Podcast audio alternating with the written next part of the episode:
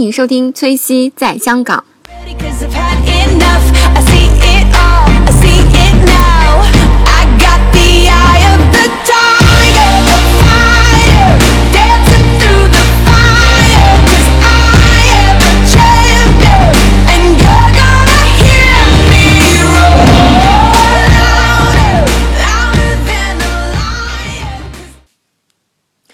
Hello，大家好，欢迎收听崔西在香港。那这期呢，我为大家请到一位嘉宾大家好，我叫 Lily。啊、那 Lily 呢是我在朋友圈看到她刚去瑞士，然后我就想把她请来为我们讲一下瑞士相关的这样的事情。那其实提到瑞士呢，大家首先想到就是那个手表，还有就是说瑞士是一个滑雪的好地方。嗯，是的，大家的呃对瑞士的印象大概是这样的。但是我这一次呢，主要就以一个观光的目的去了瑞士，然后在那边待了大概五天左右，嗯嗯就感觉你去的那个地方就觉得好像来到另外一个世界一样。我去到那里就是当时候那天呃，我们是一月的十三号去的，对就是一个冬天的季节。很冷。然后那时候很冷，而且下着雪。我去了以后的感，第一感觉就是我来到了 Frozen World，就是像那个冰雪王后冰雪王后就是那个迪士尼的那个、哦。那个动画片里面的那种国家一样，我就很忍不住的想要去唱那个 Let Frozen go Let It Go，就就这种感觉，就去了很，反正就是很 breathtaking，就看到那个湖，看到那些鸟，就觉得为什么世界上有那么纯净的国家，很美，很美很美，就觉得它那个水就是你可以清澈见底，看到雪，嗯。雪就是很非常的白，非常的透亮的那种感觉，嗯。就觉得好像人生活在那地方就像是跟 nature 跟自然离得很近，哦，对，非常神圣，与世隔绝有点世隔有点。与世隔绝，而且对瑞士人的印象就是他们自己也没有说像法国或是意大利啊，大家穿的怎么样很时尚，对对就是比较质朴的感觉，给我的感觉是很舒服，你去那里很舒服。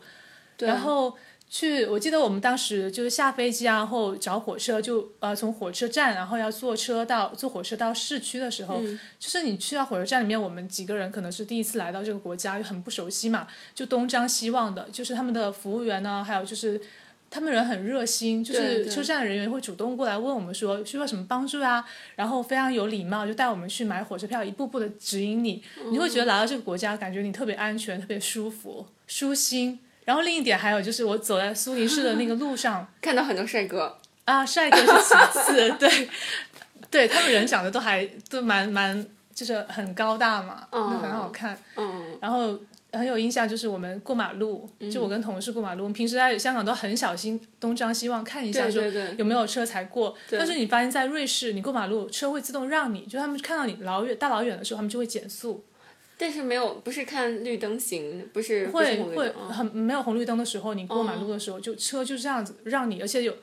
很惊讶，就是连那个他们有那种小火车轻轨，嗯，当你要过过过马路的时候，那个轻轨司机他看到你，他也会减速，嗯，就不管是公共交通还是轻私家轨，吗？对对，就是他们有那个火车轻轨，哦也会减速，对，也会减速。哇，好好哎，好 gentle，那个叫电车吧，电车，电车嗯，但是它比我们这个快，是像我们的那种叮叮车吗？要长的很多，应该叫轻轨吧。第一天我们是苏黎世嘛，因为我们是从香港直飞苏黎世，然后哦，就就大概是早晨的时间，八点钟的时候到了苏黎世，然后就坐火车到了市区。嗯，因为我们是，因为我们的我们职业是做体育行业的，哦，所以我们当时选的在苏黎世，就先去了那个呃苏黎世，它有一个叫 FIFA Museum，就是 FIFA、FIFA 的总部其实在瑞士，在苏黎世这边，苏黎世的附近的一个地方。然后他们有个博物馆，就是展出很多那些足球啊，然后足球历史啊这样的东西。国际足联，然后你们又去那个就是他们比赛的相当于场地，他们不是场地，它是一个 museum，就是博物馆，把很多东西就搜集在一起啊，去里面转啊，去了解足球的历史，大概这样子一个情况。然后我们就很简单的去了一下，我们就拍个照，因为那时间很紧嘛，我们还约了，就是我们当时呃有一些朋友、同事，他们也是在瑞士这边的，所以我们就去了，大概观光了一下。然后后来他就带我们在瑞士城区转，哦，感觉怎么样？就是那个苏黎世城区，它其实是很小的一个城区，就基本是有一个河，有一个河流，然后两边是他们的城，就沿河而呃就是这样一个城市的构造，就大概是这样子，就河的两边就城镇。嗯嗯，对就是其实我我我的印象就是关于这个瑞士这个印象，就是说他们选举的，它是一个首先是一个中立的国家。啊，对对对对对对，然后还有就是说，我曾经听说，就是那种西呃叫什么就是译文啊，就讲说要给他们全民，就是说每个人一个月发两万两万，相当于两万港币的这样的钱免费发，但是就是所有的这种叫什么国家的人民就是拒绝了，就不要这个钱。哦，我是听到这样一个故哦事，所以我觉得他们的他们对我的印象应该是那种自立的那样的那样的一种形象，那种民、呃叫什么国家形象。国家形象自立就民风，他们的民族非常的自立。对对对，而且就是传说他们是就是呃。我不知道是不是真的这样，就是说他们的选举是真的是每个人就是说，呃，叫怎么讲，就是一个小村子，可能每个人去投票啊、那种，然后就是，而且瑞士人好像比较在乎别人的看法。哦，呃，对，但是其实他们的选举的话是每 确实是每人有一票，对对对，但是很多其实我听说，就他们很多农民是居住在山里面的，就我同事跟我说的，就住在山里面，他们其实并不 care 到底谁当选了，他们也不知道。就是他们其实对很多政治的东西不了解，所以这种选举未必是最明智的。所以就像我的那个同事，他说他妈妈是住在山上的，然后就是他们根本不了解什么局势，但他们只想说，对，就是选一个，随便选一个就可以了。真的吗？他们他们其实对，而且很多的大部分的人好像就就住在比较偏远的地方的这样子。哦，就是说，那相当于苏黎世这个是他们的，呃，叫什么 capital？呃，苏黎世不是他们 capital，不是 capital 啊，伯尔尼 Bern 是他们的 capital，但是苏黎世他们是他们的一个金融中心，嗯，对，很多的瑞士银行啊就在那边。那你觉得就是它这个应该城市化，也就是说，比如说和上海比的话，呃，那就还是像一个 village，他们自己他们自己会嘲笑自己说，其实我们不是生活在一个城市里面，是生活在一个村庄里面，哦，那很纯净的，还很蛮纯净的。他们其实那个城并不大，而且楼房啊什么也是比较都是比较低矮一点的，可能就是最高的可能也就五六层啊这样子的。嗯一个一个像欧洲的其他的地方也一样，不会像我们说香港这么高楼大厦或上海这样那么拥挤。他们如果要逛完整个苏黎世的话，可能走我想一个小时已经可以了。哇，对，一个小时应该可以走完了。蛮小的哎，蛮小的，其实不大，真的不大。嗯，而且苏黎世他们这边像他们没有什么很重工业的地方，所以所以就环境很好。环境很好。对，呃，那比如说在苏黎世，你可以看到它那个雪山吗？有没有那种呃，风景？苏苏黎世的话，它主要是湖景，嗯，它那个湖苏黎世湖非常美。有天鹅吗？有有，就是 旁边都是天鹅啊，你可以想象得到，就是有天鹅有船，然后很纯净，然后你可以看到远方有建筑，就嗯。旁边有建筑，可能建筑的话也是比较低矮的，就是两三层，还有教堂啊这样子，对对对。很，宁静的一个感觉。是我之前有听过，就是我的朋友他从就是去瑞士回来啊，就是说用瑞士的物价和香港的比了一下，觉得瑞士的物价可能相当于香港的，比如说吃这一餐饭要是香港的三四倍。嗯那绝对的，我们在那边的话就吃汉堡，就那种嗯麦当劳吧，嗯，就是大概一餐的话也要换成港币也要八十到一百，就是一个汉堡。哦，然后再一杯可乐这样子，而且很神奇，就是他们吃那个番茄酱，在我们这边是可以随便拿多少包都可以，你再给我一包啊，但那边不行，就是你再多拿一包会要加钱。真的对要加钱连麦当劳都这样。对，麦当劳这样子，哦，所以很多瑞士人，他们其实很多人说平时的话不会出去吃饭，因为比较贵，都会 prefer 自己在家里面吃。嗯，对，就要如果有特别大的什么有朋友来啊什么才会出去宴请。像我们去的时候，我们同事招待我们也是邀请我们到他家里面去吃，哦，怎么样？感觉还不错，就是吃很非常传统的那种瑞士的美食。瑞士美食主要是就是他们的 cheese，就是他们的那个芝士很有名嘛，哦瑞士人很喜欢吃芝士，还有巧克力。我们当时吃的那个叫做 cheese fondue，cheese fondue 其实就是像我们的，你知道那个芝士火锅这样子，就其实就芝士火锅，就把火，他们我们当时想说啊，芝士火锅是不是像我们中国一样，就是有个火锅啊，然后有很多很多的菜啊，然后一起放进去放芝士里面。但后来我们发现，其实他们吃东西比我们想象中要简单的多。其实就 potato 就是那个马铃薯，他们切块了以后，然后拿一个很长的叉子插了这个马铃薯，然后蘸到那个芝士里面，然后再拿出来，那样就是芝士火锅了。那马铃薯是熟的。马铃薯是熟的，对，哦，就是其就吃的很简单，就吃的非常简单。我们说，哎，我们本来想预备说吃个大餐吧，对，然后对中国人来说有点小小的难接受，因为我们都习惯要吃肉啊、吃菜啊、吃很多种的东西。哦，没有肉是吗？呃，在那个芝士火锅里面是没有肉，但他们的芝士已经，他们觉得芝士已经够了，就是已经是一个非常浓郁的东西了，而且很有营养了。嗯，怎么样？觉得味道？我觉得要看你个人喜欢了。我觉得味呃，对我来说就是那个芝士的味道有点浓，很浓郁，哦就把整个房间熏的可能很都有很那种很香很香，也会有一点小小的腻。腻腻的味道。其实我在香港有就是有吃过那个芝士火锅，嗯对吧但是香港它是这样，就是也是弄一个小锅，然后把好多芝士都化到里面，然后化成就是那种汤，然后嗯对你好像也是就是也是蘸着那个吃，嗯，很贵，然后我觉得就是不会再去，是这样他。们有，他们还会有那种烤芝士，就是一个像那个铁板烧的那个盘子这样，然后把那芝士让放进去煎，煎的稍微融一点的时候，这样把它铲下来吃，好吃吗？嗯、也还可以的。哦，在那边就是我奇迹，因为我是一个不会不怎么会长胖的人，然后我在那边吃了五天的芝士之后，我发现我回来我体重增加了六斤，真的、哦，就芝士，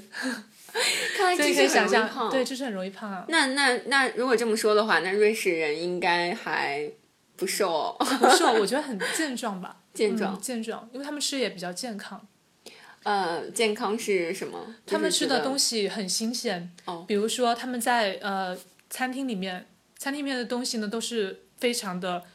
你看到那些你吃的，我在那个酒店嘛，吃的水果呀，还有就是蔬菜啊，都很新鲜，就比我们比平时在国内如果在五星级饭店里面吃的还要，我觉得做的那些材料还要好，还要新鲜。是因为是住的酒店太贵了吗？不是，是因为他们他们的那个瑞士，它有很严格的，如果你开餐厅的话，有很严格的那种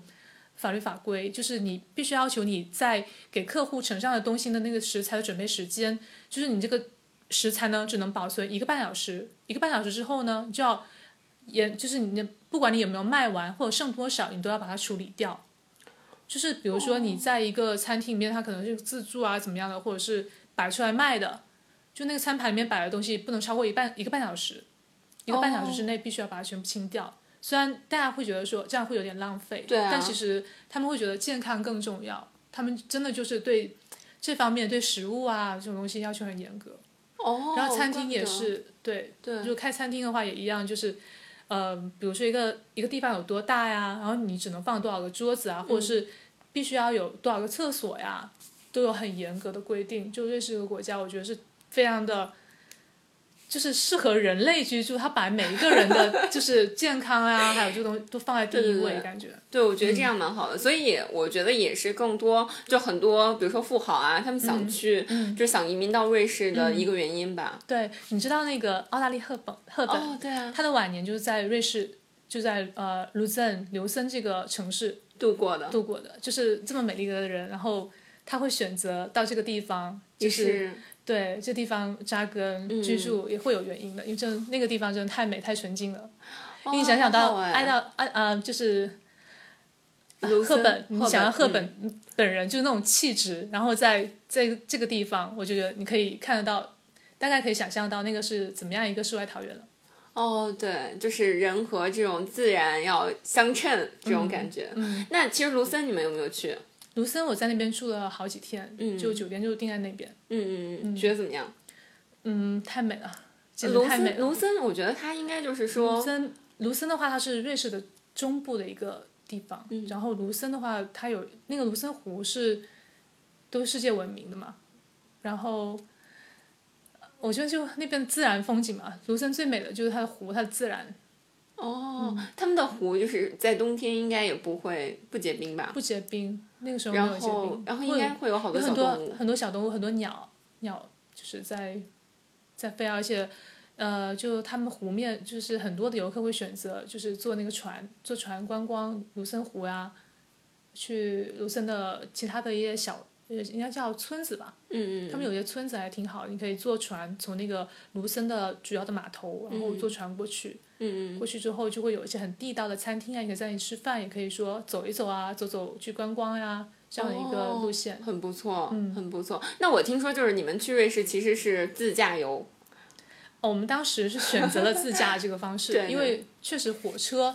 火车是可以，但是因为你要按火车发车时间，然后另外一点就是他们瑞士的那个交通啊，火车非常贵，嗯，就是你可能坐一程可能都要，比如说苏黎世到卢森这个距离的话要二十多法郎，或者三十多法郎，要看你说你是坐哪一班车，是快车、慢车，还是你选在高峰期，还是在非高峰期去去乘坐，反正这个费用是比较贵的。如果你们人多，或者说呃你要去的，你想要一天之内去几个地方，最好还是选择自驾。对，自驾的话比较划算，而且比较方便。对对对对对，我们当时就选择了就是自驾，从卢森这边，然后租车，然后往南部南部的城市去去玩。可能一天之内我们就玩了两个城市，去了洛桑。洛桑是呃瑞士偏南部，然后靠法国一点的一个一个城市。不知道有没有听过，就是那个奥奥林匹克的有一个它的中心其实在洛桑。对，然后他们有一个很大的那个奥林匹克博物馆，然后我们也是一群人又去了那个地方。怎么样？还不错，就是整一个奥运会发源的历史啊，就讲了这个对对对有很多的运动员他们的纪念物啊，还有就是以前的希腊的一些，呃，比如说橄榄枝的那个雕雕像，那个头环什么的，哦很多东西就他会解释说奥林匹克的整个发源的历史是怎么样的，就在那个博物馆里面展示。嗯嗯。那其实说洛桑这个城市，它临近法国，那你有没有觉得说它会受到法国这种浪漫啊，比如说很在意自己的 outlooking 这种这种打扮啊，这种这种风气所感染？我倒感觉他们呃给我更大的感觉就是你去了那个地方就感觉有一种法式的慵懒，就阳光，而且包括建筑 relax，然后整个建筑的风格，还有就大家种的花花草草，你会感觉好像好像真的来到了法国一样，就很美，是吗？嗯，很美。然后还有就是人们那边讲的法语，那边是个法语区，就讲法语比较多。包括你去店里面吃饭啊，服务员的态度可能就是已经有那种法式慵懒了。就你可能，如果你在在一个餐厅里面，向服务员催他们说上菜，那对他们来说是很不礼貌的，因为他们觉得，呃，你不应该催我，我自己有自己的安排。就法国人那种很自我为中心啊，那种就能在他们的服务员身上体现。对对对对我就记得我们当时去了一家那个餐厅里面吃饭，然后服务员是法国人，然后我们不知道他是中午他有休息时间，或者他已经下班了，我们就向他招手，他就指了他同事说你应该叫他，不应该叫我，因为我已经休息了，就非常的傲慢有呃一点点，有一点点傲慢，但是也能感觉到他们对自己的那种怎就是休息时间啊，是对，允许不允许别别人去打扰的，对对对其实我我也有听过，就是说他们说，如果你要吃法式大餐，千万不要着急，就是、嗯就是他们会觉得说，如果你就是叫服务员去给你上菜啊，就是感觉哎，你连这种小时间都不能等，就感觉这个人好像就会有一点点那个叫什么。就是太急了，就是不踏实那种感觉。嗯他们也是这样讲。那其实就是说，我刚刚有听你说，瑞士其实它是一个，嗯、在欧洲的，相当于它接壤了很多国家。比如说，你刚刚跟我讲，就是它可能它的北南方。还是北方，北方应该接壤的就是那个德国，是吧？那刚刚您讲的苏黎世其实是相当于离德国近一点，呃，苏黎世的话还是偏北部，偏北偏北部然后也没有说呃跟德国特别近，但嗯是、怎么说？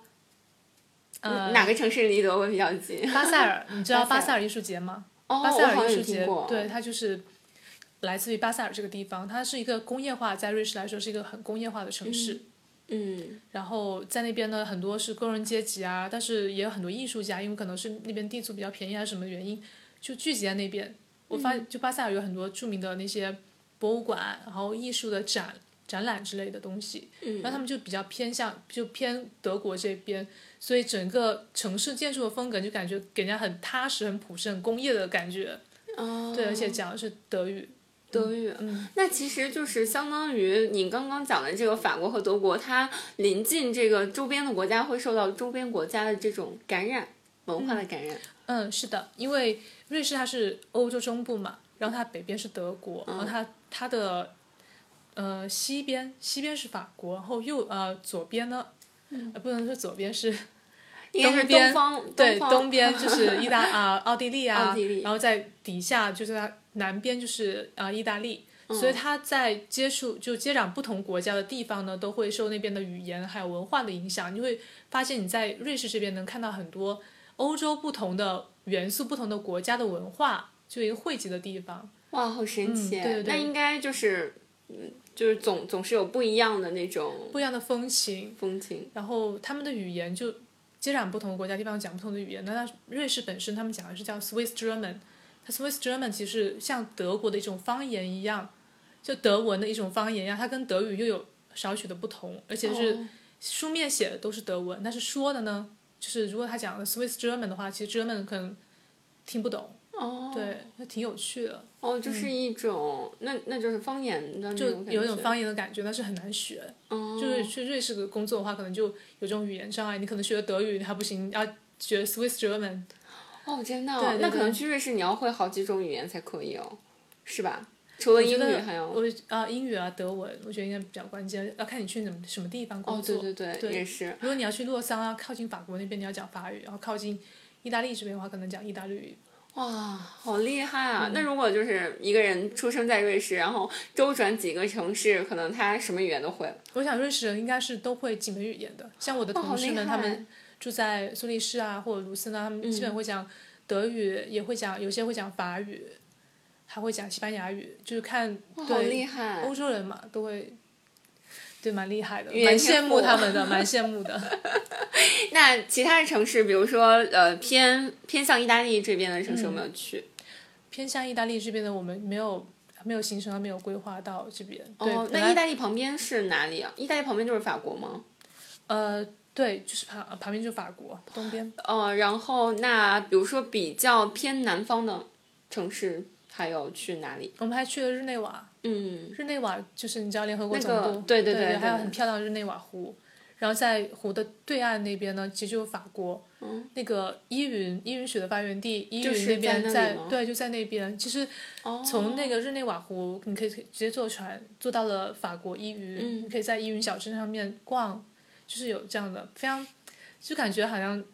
从瑞士去哪个国家都非常的近，都是可能开车三个小时就可以到。比如像啊、瑞士可能从琉森开车三个小时就可以到意大利，嗯，然后坐个船，你从呃洛桑或者从日内瓦坐个船就可以去到法国的依云，这样子哦就非常好。那就比如说你和你的同事可能还就是因为一路上自驾嘛，嗯那你们还有什么？你有有没有觉得他们就还有什么其他的就是比较和咱们不一样的地方？嗯，我觉得，我觉得好像一样的地方会更多一点，因为都是城市，然后感觉对，嗯嗯但是好像，好像瑞士的相对其他的地方，他们好像见的中国人会更少一点吧。我记得我们开车在一些便就在高速路上的一些便利店去买东西，就他们看到我们中国人的面孔会觉得非常好玩，就把我们当小孩子一样，就真的吗跟我们 say hello 啊之类的。哦，为什么？对啊因为他们见的比较少他少。们应该见的比较少，哦，他他会问你就哪里来之类的。嗯，会问，嗯，对，还会尝试尝试说你好啊这种话，哦，真的他会讲。对对，那还蛮有趣的有。趣的。那有没有就是这一路上除了吃了当地的就是这个瑞士比较好吃地道的这样的芝士火锅，嗯还有没有吃别的？就是说觉得还不错。其实我们去洛桑的时候吃了一些法餐，因为它靠近法国嘛，我觉得那边做的非常地道。因为每年都好多人去瑞士会滑雪，选择这项运动。嗯，很多人会选择去呃，在瑞士的话，第一高峰叫少女峰嘛，嗯，很多人很多中国游客会去那里滑山、滑雪啊什么的。但是瑞士有其他，像比如像卢森啊，他们会有其他基本有有山的地方，他们都有会有滑雪的场地，嗯是很 common 的。嗯而且有可能像我的像瑞士人，他们冬天的活动基本就是周呃周六呢，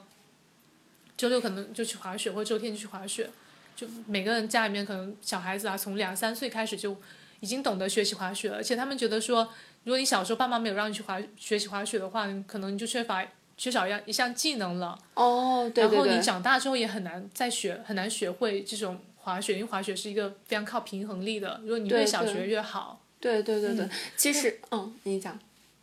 就像我的同事，他们呢就很小开始，两三岁就开始懂得滑雪。滑雪对他们来说就像走路一样那么简单。他们可能周六周天就背上一个包，然后带上他们的雪橇，他们就开始从一个一个地方滑到另外一个地方，就从一个城市再滑到另外一个城市。他们有那种雪道什么的，哦，好厉害！非常好玩。就他们的他们的周末，他们的冬天的活动，基本就是户外活动，就是滑雪了。哎，那就是因为我听别人讲，就是他们好像很小就有很专业的那种滑雪的，就是各种设备，每个人都会有，就是像这就像我们的运动服一样，对对就那样很普及，很普及。嗯，滑雪的话，主要就是他们的要穿冲锋衣啊，还要戴那个、呃滑雪的专业的眼镜，嗯，还有可能有头盔、手套、就保暖的设备吧。嗯，就是因为我之前有听过，就是其他人讲瑞士这种文化，他们很比较在乎，就是说别人的看法。就是我有听过这样的这样的报道。那你觉得就是说，在瑞士其实这种豪车多吗？豪车我倒不觉得，我不觉得瑞士是个很浮夸、很在意别人看法。就在你说，在呃物质上面，我不觉得。其实我说那种在意别人的看法，是他们特别怕自己和别人不一样，就是他们不会，就是说我一定要我一定要买一个法拉利来证明我的身份，他们不会那样。即使他们很富有，也不会，就是比较内敛、比较低调，然后比较喜欢和别人一样就可以了，不喜欢就是出头。我说的是就是啊，这样，的感觉。对对对对对。我觉得这个，我觉得呃，瑞士相对其他的地方应该还算是相对那个圈子啊比较，我不能说用闭塞来形容，但也没有说那么开放的一个国家。哦嗯，会是这样的，对，呃，因为我有一些、有一些同事，他们不是瑞地当地人，那他们也会跟我们说，其实你看到现在觉得这个城镇很非常的宁静啊，觉得很舒服，但是其实你要想要在这边交朋友或融入这个圈子，其实好像对外来人来说没有像大城市这么容易那么简单。哦，对他们会感觉会有这种感觉。嗯，那比如说像瑞士，它以这种手表啊，特别昂贵的这种手表来，就是说著称。那你有没有觉得，就是说当地人会以就是他们的这种，就是他们会以某一种东西为骄傲吗？会有这种这种感觉吗？比如说我们瑞士什么什么会比较好啊，这样就会有这样给你他们会觉得巧克力很好，哦，瑞士的巧克力很好吗？他们会觉得我对手表方面的话不是特别的了解，然后哦我倒也没有觉得他们会非常在乎在意说买手表啊怎么样的。但是我觉得他们瑞士人，他们非常喜欢巧克力，他们比较喜欢吃什么牌子？吃巧克力，因为他们自己产巧克力。嗯，就我觉得很多牌子啊，我牌子的话不是特别清楚，但是哦瑞士他们自己说我们是一个巧克力大国。哦，虽然他们原料呢不是他们自己产，但瑞士的巧克力做确实做的很好。然后他们是我记得是全世界人均就是吃巧克力最多的国家。哦，真的啊、嗯，真的，我感觉他们这样会胖啊。反正他们不瘦。哦，对，然后那我他们就是如果瑞一个瑞士人呢到你家里拜访，我想他们最多带的就是巧克力，一定会带巧克力作为一定会带巧克力作为礼物。物。哦，是这样。哎，那可能呃，最后我还想问一下，比如说，嗯，有没有其他的事情令你印象比较深刻？印象比较深刻啊，就是就太美了。哦，太美了。就感觉要走的时候，觉得特别不舍得离开这个地方。就是有，它是它和新西兰的美应该不一样吧？因为新西兰可能就好多美剧啊，或者是咱们说的那种。呃，大片儿，美国大片儿可能都在新西兰取景啊，它是那种以山水就是那种嗯，为感觉的那种美，但是可能瑞士我觉得更偏于那种雪山的美，是吗？雪山宁静，宁静宁静，真的是很宁静的一个地方，很纯，觉得就跟天堂呃，跟大自然很非常接近的感觉。对，哦当时去的冬天就就一些白雪茫茫，就是到处都是白色的世界被白色笼罩着的。嗯，然后当时特别想说，我夏天一定要再回来一次，再看一下这边这边的湖景。到夏天的时候就不一样的感觉。郁郁葱葱的感觉，就想要再回来感受一下。嗯，那还有就是有没有在当地买可乐啊？他们说瑞士的可乐可能相当于也是香港的四倍哦。啊，是吧？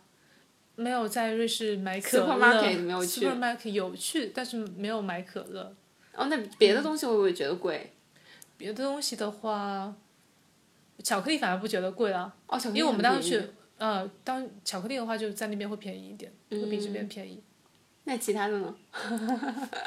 其他的可能已经习惯了，去了那边几天就没有太大的感觉，哦，就吃饭确实是贵的。哦，那其实就是我觉得在瑞士赚钱，如果回到香港的话，还是蛮好的。瑞士赚钱回到香港的话当然很好，而且嗯我、我记得当时他们说瑞士最低的工资水平就是四千法郎一个月，四千法郎相当于四千法郎的话八比一的话八比，一三万二，三万二，那是他们最低工资。就是相当于洗碗工那样的。嗯嗯，是。哇，好多钱啊，感觉。对，然后瑞士还有特别好，就是他们是个很好的福利国家，哦，对，福利的，就是好像如果是你失业了，或者是你被裁了，政府会免费养你一年，让你在这段时间里面有就资金或者可以供你生活的钱，然后你可以在那段时间里面找到下一份工作。嗯，对，就特别好的福利国家。哇，好好哎！嗯那你有没有想，就是说以后有一天可以移民去哪里？呃，我觉得去了那边之后，就会还是会很很有这种，当然在那个地方很美，你很想顺便去旅游，但是你想。还是有个 culture 的方面的东西，你想说，其实我跟中国人在一起可能更加舒服。对啊，对，如果你那边是环境很美，但是你在那边是旅游的身份，你觉得很很兴奋，很好玩。但如果你让我选择在那边常住，或者是说在住好好多年，我觉得我应该是不会选择。如因为果说没有中餐厅吗？中餐厅，当然对，这个也是我自己不太想，比较少比较是吗对，比较少，吃的东西也比较简单，选择也没有这么多。嗯他们也是西餐比较多嘛，就 cheese 啊，还有 Italian、French 这样东西比较多。不像我们香港的话，可以有很多的亚洲的菜式对选对择。嗯我想还是会选择在香港或者是在我们我们的国家生活，会比较好，嗯，会比较好。那非常感谢丽丽为我和我一起录这期节目啊，那我们这期节目就录到这儿喽。好的，谢谢大家收听。好，拜拜。啊，喜欢我的小伙伴呢，可以关注我的新浪微博“崔西在香港”，然后我们也有自己的微信公众号“崔西在香港”。然后希望大家如果喜欢节目的话，可以多多转发，然后多多点赞，然后也可以留言打赏，都可以。然后如果你有哪些自己感兴趣的话题呢，也可以留言告诉我，或者是在我们的节目里，或者是在新浪微博上啊。那希望大家可以持续关注我的节目哦，也感谢大家呃呃一直以来的支持。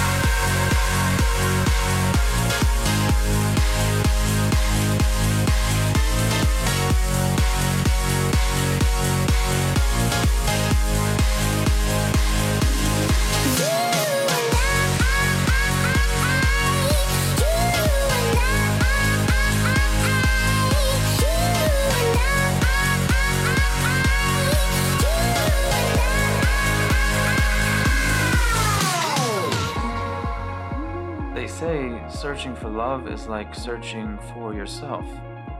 When you find yourself, you find love because they're the same.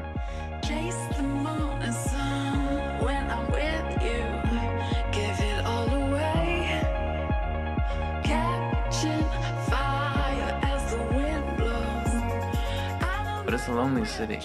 Sometimes I walk all night without being seen.